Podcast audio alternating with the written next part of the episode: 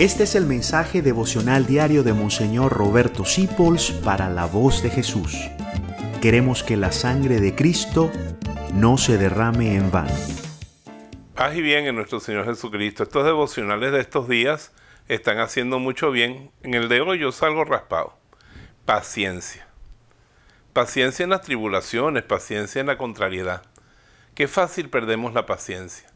Pero Jesucristo vemos con cuánta paciencia nos revela el Evangelio que estaba cansado, que estaba en duelo por su primo, y llegaba la gente, dice, y los atendía pacientemente. ¿Qué es la paciencia? Conservar la calma en un momento de gran contrariedad.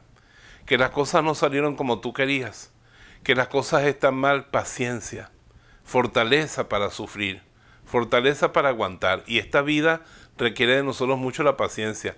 Y no nos va a venir en un paquete de, un courier.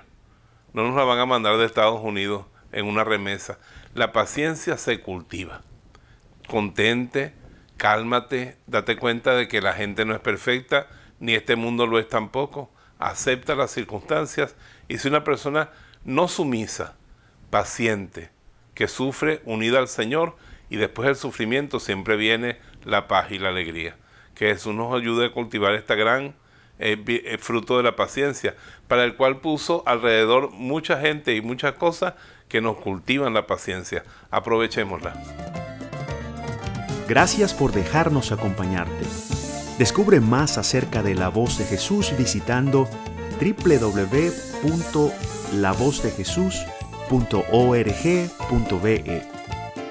Dios te bendiga rica y abundantemente.